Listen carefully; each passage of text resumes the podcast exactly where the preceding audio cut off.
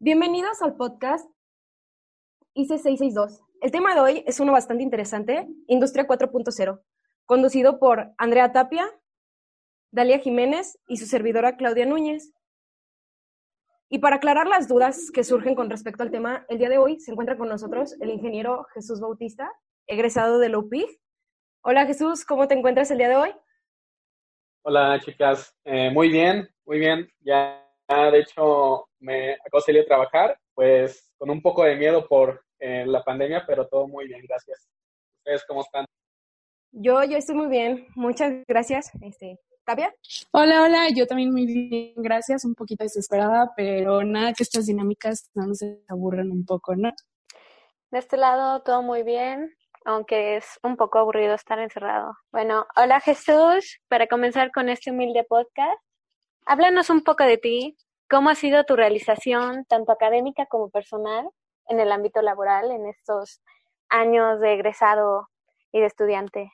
Bueno, pues al principio un poco dura porque pues siempre es como te lo dicen, ¿no? O sea, que nunca vas a aprender más de tu trabajo que en tu trabajo. La escuela, claro, es yo creo que la base de todo y te sirve mucho para responsabilizarte.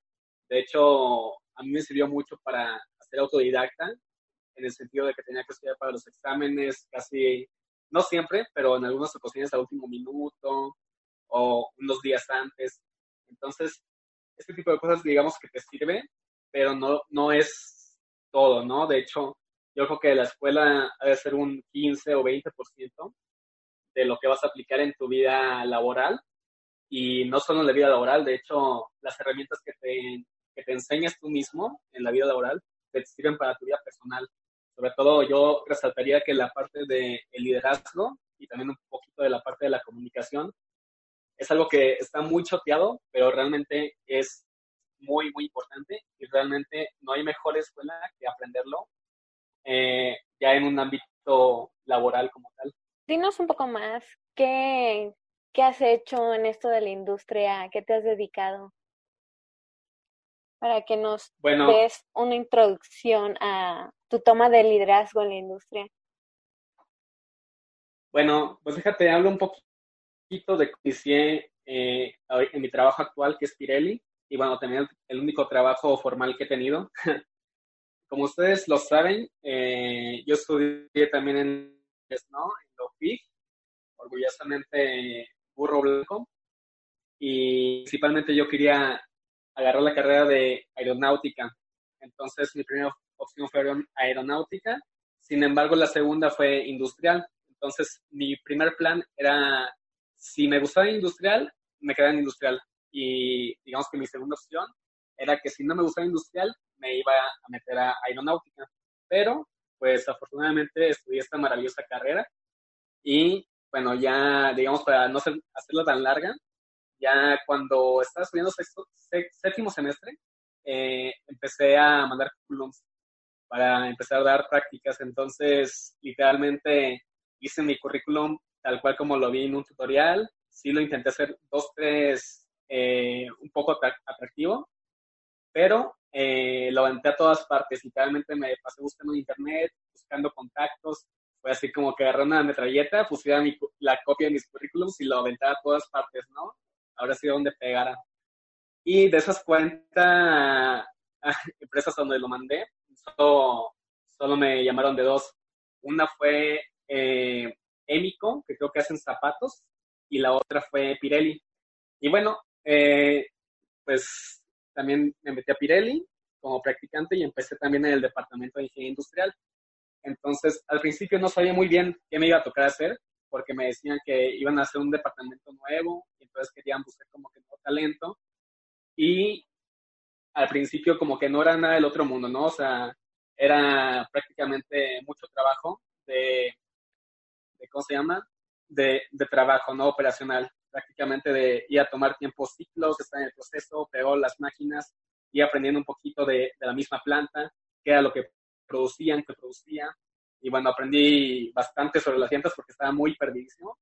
Creo que mucha gente, de hecho, eh, no es por generalizar, pero yo creo que mucha gente coincide conmigo que cuando hablamos de llantas pensamos que ponemos un molde y e inyectamos caucho, por decirlo así, y no es un mundo totalmente diferente. Pero bueno, eh, hablando otra vez de, de ingeniería industrial, pues estuve en el departamento seis meses y después me pasé al departamento de Smart Manufacturing, donde actualmente estoy trabajando. Y en ese departamento, digamos que estamos tomando la iniciativa para que la empresa empiece a adoptar más, más, cultura, más herramientas orientados a una cultura digital, como hace un momento mencionabas de la industria 4.0. Entonces, nosotros como que estamos empujando a ese cambio, ¿no? Ese cambio digital. Y no lo hacemos solos, o sea, nosotros digamos que de alguna forma dirigimos algunas cosas, pero nos juntamos con un enorme eh, equipo de trabajo. No es solo que nosotros nos sentemos y digamos, vamos a cambiar la industria, no, porque un departamento por solo no hace nada. Nosotros nos juntamos con todas las áreas, nos involucramos y ahí, digamos que orientándonos a propuestas de mejora continua, sacamos productos digitales que nos pueden ayudar a atacar áreas de oportunidad o incluso a mejorar cosas que, que pensamos que no pueden ser mejoradas. Entonces, actualmente ese es mi trabajo, me dedico eh, con un equipo de desarrolladores. Generalmente desarrollamos aplicaciones web que principalmente son como indicadores en tiempo real. También tenemos indicadores de, tiempo, de tiempo histórico. Tenemos algunos eh, sistemas ya implementados como tal, porque hay procedimientos que antes no existían en la fábrica y ahora existen, que ya son más orientados a la cultura digital digamos, porque no solo sacar una herramienta digital y que solita va a funcionar, ¿no? Porque todo eso lo utilizan personas y las personas son las que hacen las decisiones y las decisiones son los que hacen los cambios grandes en la, en la compañía. Entonces, junto con todo el paquete de la parte digital, también está la parte del, desarrollo humano. Entonces, aquí tenemos qué desarrollar tenemos para que adopten esta cultura como tal. Entonces, es a, grandes rasgos a lo que me estoy dedicando en este momento. Ya llevo dos años y medio trabajando en Pirelli y no puedo decir que estoy muy, muy orgulloso de lo que he hecho. Antes que nada, muchas felicidades por todo tu trabajo, todo lo que has desarrollado y pues es un orgullo, ¿no? Como siendo parte de UPI, principalmente siendo parte de Guanajuato, siendo parte de ingeniería industrial, pues muchas felicidades, he visto que has, has logrado mucho. Quería resaltar ahorita que mencionaste mucho lo de la industria, cómo introduciste, cómo quieren introducir las tecnologías para la mejora continua. ¿Qué pasó con esa parte humana? Ya que al tener mayor automatización, todo el mundo cree que va a ser una reducción del capital humano bastante drástica. Y de hecho, mi compañera Claudia tenía una pregunta muy interesante para ti, ahorita que ella te pregunte.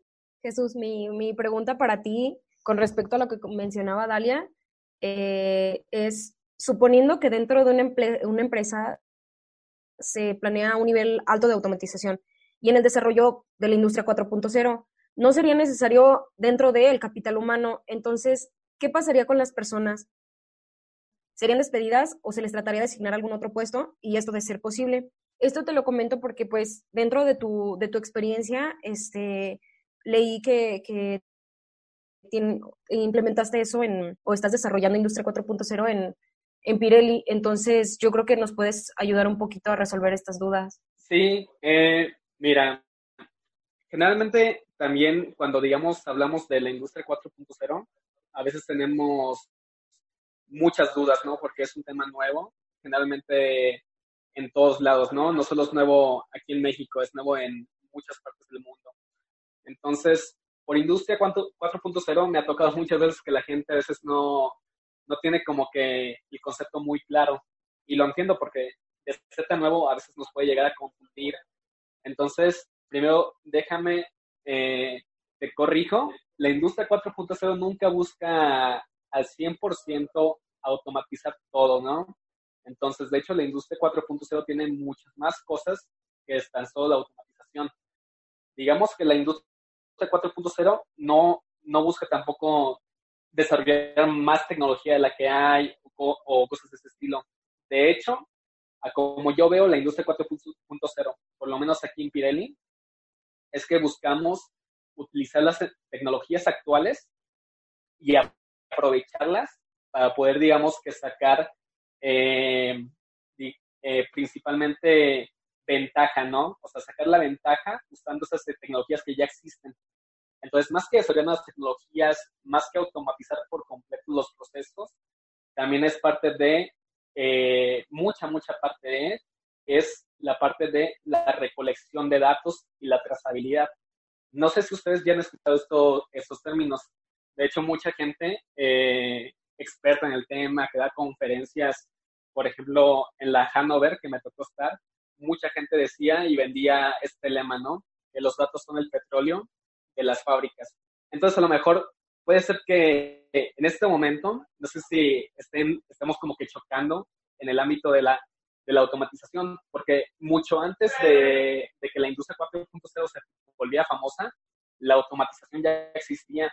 Entonces, ya tiene mucho tiempo que la automatización existe. Parte de la automatización recolecta datos. Entonces, no sé si ustedes han tomado los cursos de PLC o los cursos de hidroneumática o electroneumática, pero mucho de la automatización parte de ahí, de sensores. Entonces, nosotros, digamos que partimos de ese nivel más básico, que son esos los sensores, los PLCs, y empezamos a, a crear sistemas que recolecten información valiosa. Y aparte, parte de esa información valiosa puede ser usada en tiempo real para también automatizar procesos. Digamos que si un sensor de temperatura detecta que, se, estás pasando del límite que tienes en una máquina, si eso, esos datos tú los recolectas y en tiempo real puedes recibir una respuesta si los analizas en ese momento. Entonces, digamos, la industria 4.0, digamos que no, no tiene como fin que las personas se vayan o automatizar por completo, no todo, porque al final automatizar también cuesta mucho dinero. Entonces, entre más procesos, automatizados tengas, también hay ciertas desventajas, como la energía eléctrica, como incluso también contratar personal muy capacitado para cuando tengas problemas. Entonces, también depende de cosas muy precisas. Entonces, hay veces que muchos de los, de los factores que pueden intervenir en el proceso indirectamente eh, no están, digamos, que tan controlados como para que todo esté 100% automatizado. Entonces, digamos que mi respuesta es de que con esa gente, en la parte de la industria 4.0, pues no se, no se busca, digamos, que despedirla como tal. Más bien, la transformación digital está orientada a la unión de lo que podemos tener y lo que está en nuestras manos y trabajar en conjunto con las otras áreas, porque de hecho hay áreas de automatización que se dedican completamente a eso, a instalar máquinas, a ver si las máquinas pueden recolectar datos y si no los tienen, nosotros también intervenimos ahí para innovar de que esas máquinas que ahorita ya tienen un PLC o que tienen sensores, innovar y decir, ¿sabes qué? El departamento de calidad ocupa un parámetro que ahorita no existe. Entonces, tenemos que comprar un sensor, conectarlo al PLC, conectarlo a la computadora, a la máquina, para que ese parámetro que calidad necesita lo podamos medir. Entonces, en conjunto nos apoyamos con los distintos departamentos que existen y en conjunto sacamos, digamos, que esa parte de la automatización. Pero como, tal, la industria 4.0, les comento, no es solo automatización, son la combinación de la automatización con la parte de la analítica de datos y también parte de eh, el Internet de las cosas. No sé si también han escuchado este término. Pero como tal, en la parte de que si buscamos qué hacer con la gente, realmente la gente no se va. O sea, la gente digamos que las, le entrenamos para esta cultura digital, ¿no? Porque al cambiar eh, los procesos, al hacer análisis de datos en tiempo real, tenemos que enseñar a la gente a cómo hacer esto o a cómo interpretarlo. Y pues nada, ese yo creo que sería mi, mi respuesta como tal. Wow, definitivamente, pues yo creo que respondiste mi duda y pues yo creo que la de varios, este, cuando, cuando escuchen esto, porque sí, como dices, este, cuando uno escucha Industria 4.0 y automatización, dice, lo primero que piensas es me van a despedir. O alguien más, una máquina va a venir a hacer mi trabajo. Y lo digo porque lo he escuchado mucho. Entonces, así como lo, lo planteas tú, que es una combinación de, de, ambas partes, pues sí está, está muy padre, porque sí es como para entrar en, en un ámbito de, de competencia, pues más grande. Y entrando en, en esto, este, en tu opinión, ¿cómo crees que luce México frente a otros países en la adopción de tecnologías de la industria 4.0? Sabemos que estamos como, tenemos un cierto retraso de, en cuanto a tecnología, entonces, ¿cómo crees que estemos en cuanto a, niveles contra otros países? Mira, hablando eh, también específicamente en Pirelli, porque es el único lugar donde yo he estado, pero también me han comentado otros amigos que trabajan en otras industrias. La verdad yo pienso que México no está posicionado nada mal. Yo creo que de hecho estamos muy bien posicionados, no solo en el tema de la tecnología que tenemos ahorita, ¿no? Que, que usamos ahorita para sacar ventaja. De hecho, en varias industrias que tenemos, incluso muchas armadoras, hay muchos procesos ya, digamos que digitalizados y con la, digamos que ya prácticamente digitalizados y conectados en la nube y, y esa nube está conectada directamente a la máquina. Entonces, ya hay muchas cosas muy modernas. Obviamente no todas las plantas, ¿no? O sea, generalmente en las empresas internacionales, eh, pero siento que en ese ámbito no estamos mal. Y tampoco, digamos, en Pirelli también tenemos muy buena tecnología que utilizamos ahorita. Y más que otra cosa, digamos, más que la tecnología que tengas, que sea de punta, que, que sea la tecnología más moderna que existe o la más cara, eso realmente no importa tanto para la transformación digital. Obviamente, digamos que si tú vas a la, a la empresa de al lado y ves que tiene lo último tecnología, obviamente la vas a querer copiar, ¿no? De hecho, es algo muy padre porque pues esto de la industria 4.0 y las tecnologías está muy de moda. Entonces, todo el mundo habla de eso, todas las empresas quieren estar dentro de esto, pero también hay como que propaganda de más. Entonces, no por tener mejor tecnología, eres mejor industria o aplicas mejor la tecnología.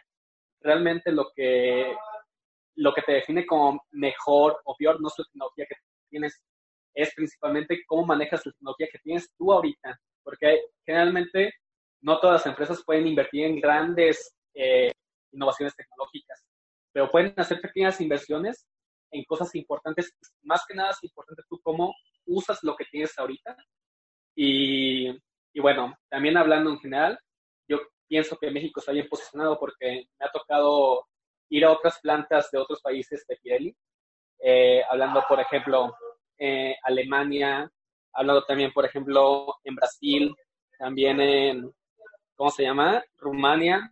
Y realmente yo puedo decir que por lo menos de la planta de México es la que más me ha gustado, también es de las más nuevas de Pirelli, pero también tecnológicamente tenemos sistemas muy similares y realmente todos los departamentos de, Smart Manufacturing para cada planta eh, trabajan de forma muy parecida, ¿no? Porque en teoría tenemos los mismos sistemas y usamos la misma tecnología que existe actualmente. Entonces, desde mandar mensajes de un teléfono celular que cualquiera tiene acceso, o sea, todo el mundo tiene el teléfono eh, para todo, ¿no? O tienes WhatsApp o tienes cualquier cosa para poder eh, conectarte a Internet y podemos mandar mensajes automatizados que te dicen acerca de la producción, te dicen acerca de los paros, te dicen acerca de las criticidades de la fábrica. Entonces, tú dirás, pues un teléfono, ¿de qué tiene tecnología? Pues digamos, ya es una tecnología muy común, ¿no? Pero digamos, nosotros si podemos automatizar un mensaje para que le llegue a la persona correcta y tome la decisión correcta a la persona específica, entonces, eso es aprovechar la tecnología que tenemos a nuestro alcance. Sí, yo creo que en esa parte sí estoy un poquito de acuerdo contigo, porque sí, yo creo que primero es como aprovechar todo lo que tienes, uh, sacarle jugo antes de, meterte más a automatización. Este, y sobre todo, pues obviamente si no tienes los recursos, como comentabas anteriormente, es algo relativamente caro automatizarlo todo. Entonces, qué bueno que tocamos este tema porque justamente también tengo una pregunta. Eh, ¿Cómo crees que podrían integrarse las PAINES a esta nueva era? Eh, bueno, principalmente para, digamos, que las PAINES es un poco, digamos que variable, ¿no? Porque depende de cada empresa. Lo que sí es de que, aunque tú digas, a ah, una PAINE, que es una pequeña o mediana empresa, también esas pequeñas o medianas empresas dan mucho trabajo y generan muchos ingresos. Te lo digo porque actualmente en Pirelli no estamos solos en este cambio tecnológico.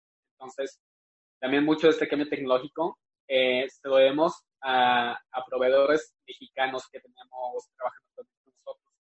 Entonces, eh, esos pymes generan muchos ingresos. Entonces, yo creo que más que otra cosa, lo que tienen que aprender a manejar es saber manejar cómo invertir eh, las utilidades que tienen para esta, esta era digital, ¿no? Y realmente mucha gente dirá, es que debe ser muy caro automatizar un proceso. Y yo te podría decir, depende del, nivel de automatización que tú quieras tener. Si quieres tener un proceso semiautomático, eh, a lo mejor no es tan caro, pero depende también del proceso, es algo muy variable. Entonces yo creo que el mayor reto ahorita para una PyME es saber cómo invertir y también hacerse aliados en, este cambio digital. De, esta, de este cambio no se aislase y tú como PyME solita vas a crecer en esta era digital. No, al contrario, tienes que abrirte para impulsar tu, tu desarrollo digital en la empresa. Pero más que nada, yo creo que el reto más significativo es el invertir, saber invertir, porque se genera un ingreso. Entonces, realmente ese ingreso, si tú direccionas a, a una buena decisión, podrías tú tener un aprovechamiento en conocer gente más experta en este tema y tú también crecer con esta gente. Entonces, yo creo que esa sería mi respuesta. Muchas gracias por tu respuesta, Jesús. Pero me surgió otra duda que es con respecto a saber invertir. En el momento en que tú dices que tomen cursos para aprender más de esto de la industria 4.0, vemos que tienes que conseguir tus aliados, como lo mencionaste, pero en este caso entran los idiomas, ya que no todos los cursos vienen en tu habla hispana, en tu habla portuguesa, vienen más con el idioma universal, que es el inglés. ¿Tú cómo ves eso de la introducción de las diferentes lenguas para aprender más sobre estos avances en la industria? Bueno, incluso no solo los avances en la industria, la integración de la lengua inglesa más en una empresa que quiere hacerse de estos colegas o de, esos amigos que te pueden impulsar.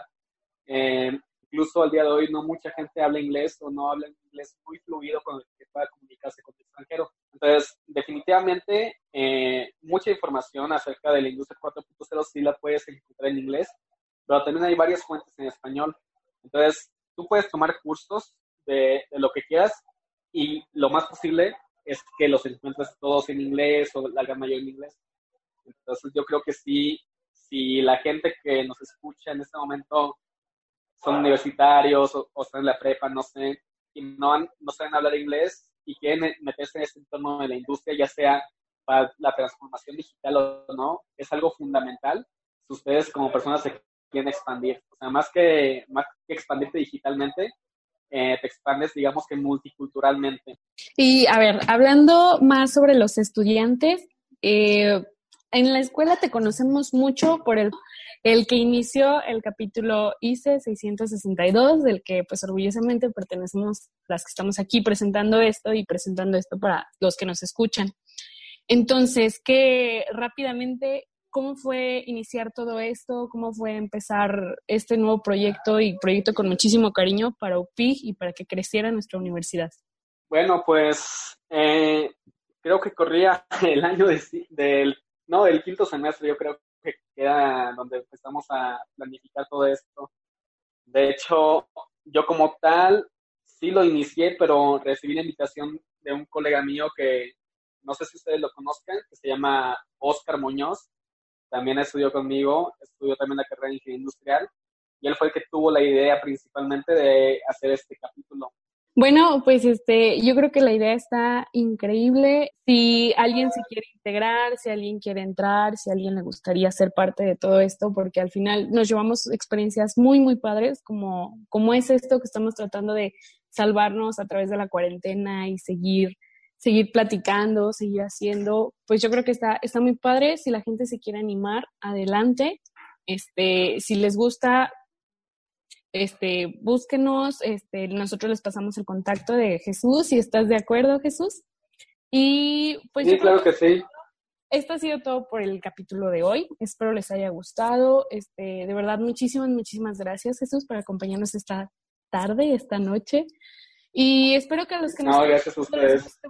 No, gracias a ti y de verdad, este, créetela, en nuestro capítulo es así como que la leyenda, ¿no? El que hizo tanto por el capítulo y imagino que también has de estar pues orgulloso, ¿no? Que lo que empezó con una idea, un quiero más, quiero hacer más, todo lo que hemos logrado, llegado a hacer, ¿no? Sí, no, claro, de hecho sí, como dices, estoy muy orgulloso de ustedes, chicos. Yo creo que también ustedes tendrían que sentirse muy orgullosos porque yo tenía como que ese sueño de que el capítulo fuera tan bueno como lo es ahorita. Y no se los digo por hacerle, hacerle lavar a ustedes ni nada de eso.